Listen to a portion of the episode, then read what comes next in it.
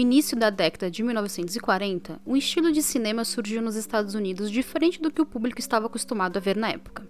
Esse novo estilo era visualmente impactante por sua atmosfera escura, sombras bem marcadas e ângulos de câmeras peculiares, os mesmos elementos que a maioria dos diretores tentava evitar.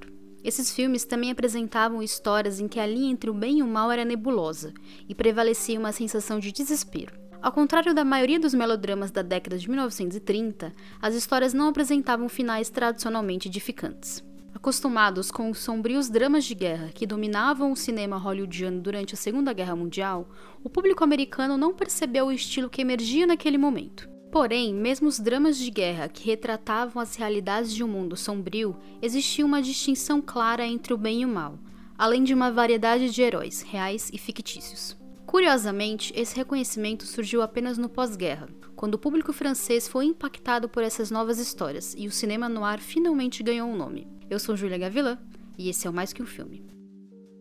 Os anos imediatamente posteriores ao fim da Segunda Guerra Mundial marcaram o início de uma fase crucial de criação, definição e popularização do noir literário e cinematográfico.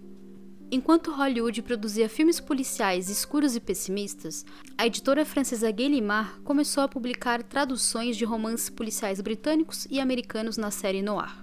Populares na França antes da guerra, os filmes americanos não eram exibidos no país durante a ocupação nazista. Após quase cinco anos sem essas produções, os filmes hollywoodianos retornaram ao país no pós-guerra, e o público percebeu uma mudança de estilo significativa nas temáticas e no visual dos filmes. Ecoando uma nova tendência literária e cinematográfica, os críticos franceses Nino Frank e Jean-Pierre Chartier escreveram os dois primeiros ensaios por um ponto de partida cinematográfico do noir norte-americano, uma referência à publicação policial e ao submundo do crime e da corrupção. Porém, os diretores que fizeram e ainda estavam fazendo esses filmes nos Estados Unidos não diziam que as produções eram um noir, porque o termo não existia no país. Diferente de outros gêneros e subgêneros, o noir é uma criação retrospectiva, o que colabora para manter uma confusão sobre a sua origem, seus principais elementos e até mesmo se o noir é um gênero por si só ou um subgênero do filme policial. As origens do noir norte-americano estão enraizadas no expressionismo alemão, levado aos Estados Unidos por refugiados do nazismo como o diretor austríaco Fritz Lang. Ele e outros cineastas introduziram os elementos visuais e temáticos que alimentaram e ajudaram a tornar os filmes hollywoodianos mais sombrios. Essa geração de cineastas foi muito importante por entender que o cinema tinha potencial para explorar efeitos psicológicos complexos e abordar temas controversos. Lançado em 1931, o clássico alemão M, O Vampiro de Dusseldorf, dirigido por Lang, foi um dos primeiros filmes policiais a combinar um visual sombrio com uma trama que se tornaria típica do cinema noir. Um dos pontos mais importantes do filme de Lang é a narração sobreposta, um recurso que se tornaria uma das marcas registradas do gênero. Entretanto, M, o vampiro de Dusseldorf, banido na Alemanha pelos nazistas em julho de 1934, saiu quase 10 anos antes do que os historiadores consideram o começo do período clássico do noir, entre as décadas de 1940 e 1950. Para muitos pesquisadores e historiadores, os filmes lançados antes desse período são considerados proto-noir, por carregarem muitos dos elementos que posteriormente foram vistos como fundamentais antes do nascimento oficial do estilo.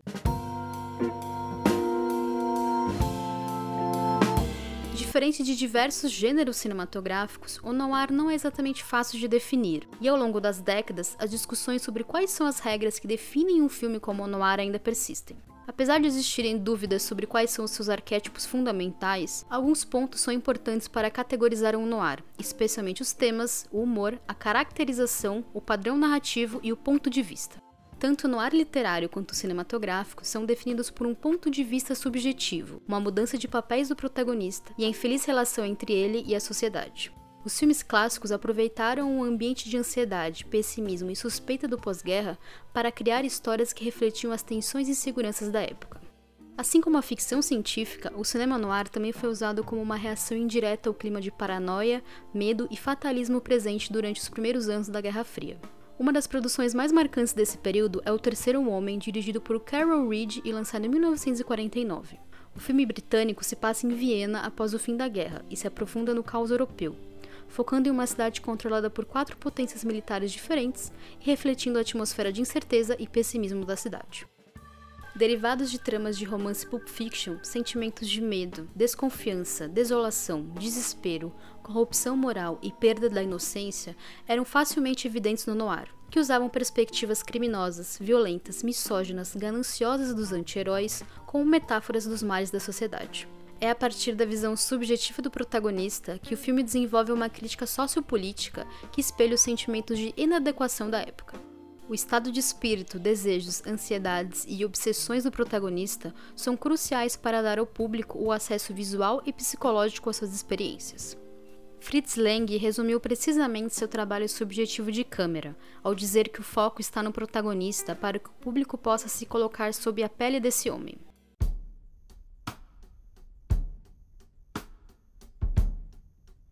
Lançado em 1940, O Homem dos Olhos Esbugalhados, dirigido por Boris Ingster, é visto por muitos historiadores como o primeiro noir de Hollywood.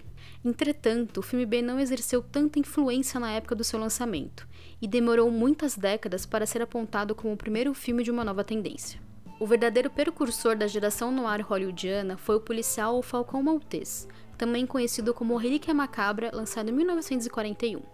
Baseado no livro homônimo de Dashiell Hammett, o filme de estreia de John Huston como diretor conta com a fotografia de Arthur Edison, considerado o criador da fotografia noir clássica, além da memorável interpretação de Humphrey Bogart, que se tornou arquétipo do detetive policial do noir.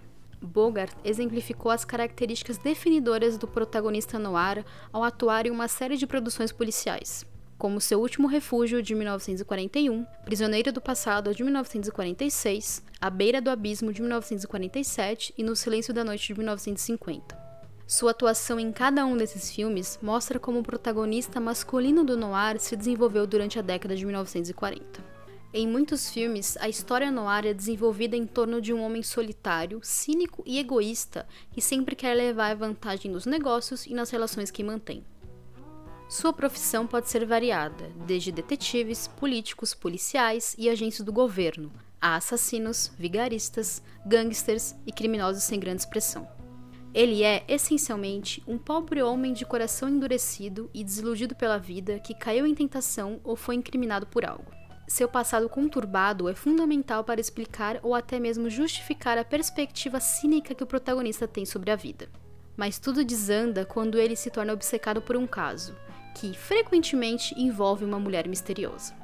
É essa bela, mas promíscua e amoral femme fatale que o seduz e o trai, utilizando artimanhas femininas e sua sensualidade para manipulá-lo para que ele se torne o vilão, geralmente após um assassinato.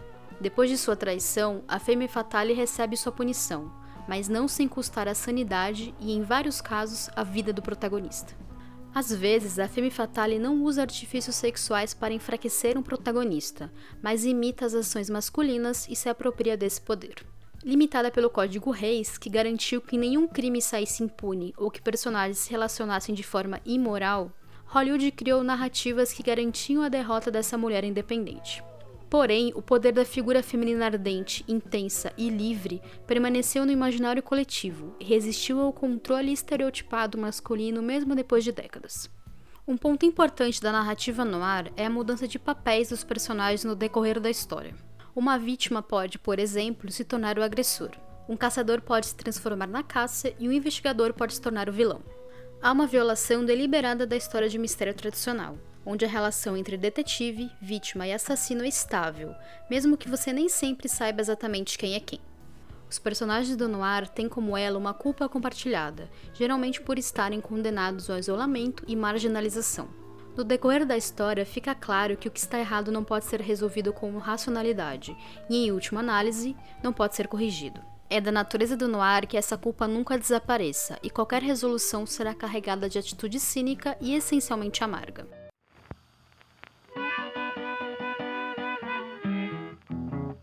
Além dos personagens arquétipos, os filmes noir também compartilham um estilo visual distinto conhecido como chiaroscuro, uma técnica de pintura a óleo desenvolvida durante o Renascimento, que se define pelo contraste entre luz e sombra. Uma cena muito comum no noir é um cômodo escuro com um ponto de luz entrando em uma veneziana e iluminando parcialmente um ambiente ou um rosto de um personagem, causando um efeito dramático. Mesmo que as discussões sobre o noir não possam ser direcionadas apenas aos elementos visuais, eles são muito importantes para o desenvolvimento da narrativa. Junto com narrativas complexas e labirínticas, ângulos de câmeras envesados e o uso de objetos que distorcem imagens, como espelhos e vidros foscos, são usados como dispositivos de desorientação do personagem e do espectador. Um dos exemplos clássicos do uso da câmera para nos desorientar é a sequência de estrangulamento de Pacto Sinistro, filme de Alfred Hitchcock lançado em 1951. Parte da criação dessa constante e crescente sensação de ansiedade e pessimismo está na construção de um ambiente que seja relacionável para o público. O noir clássico se desenrola em lugares como São Francisco, Nova York, Los Angeles e Chicago, ambientes urbanos grandes, escuros, chuvosos que se tornam representações de labirintos. Essas cidades são palcos de clássicos como Laura, de 1944, Fuga do Passado, de 1947 e Cidade Nua, de 1948.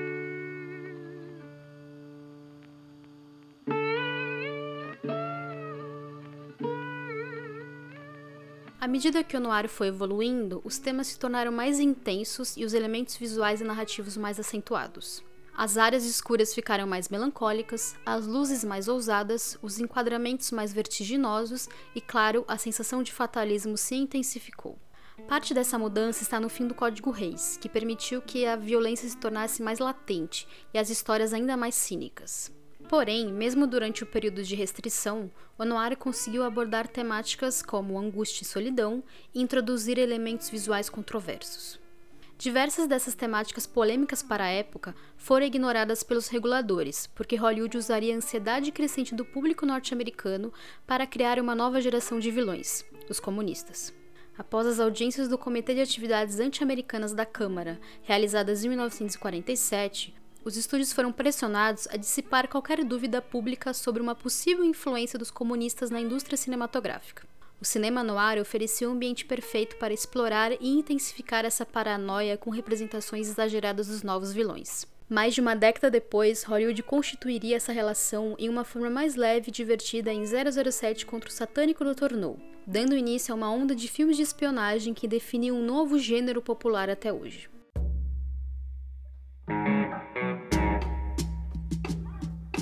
Curiosamente, o noir seguiu um caminho visual oposto no fim de sua era de ouro. No lugar de cidades chuvosas, as histórias foram levadas para ambientes ensolarados e desérticos. Por essa mudança, muitos críticos enfatizam que a trama e a estrutura narrativa, normalmente contada com diálogos reflexivos e espirituosos, afiados e amargos, com tons bastante confessionais, são mais importantes que o visual.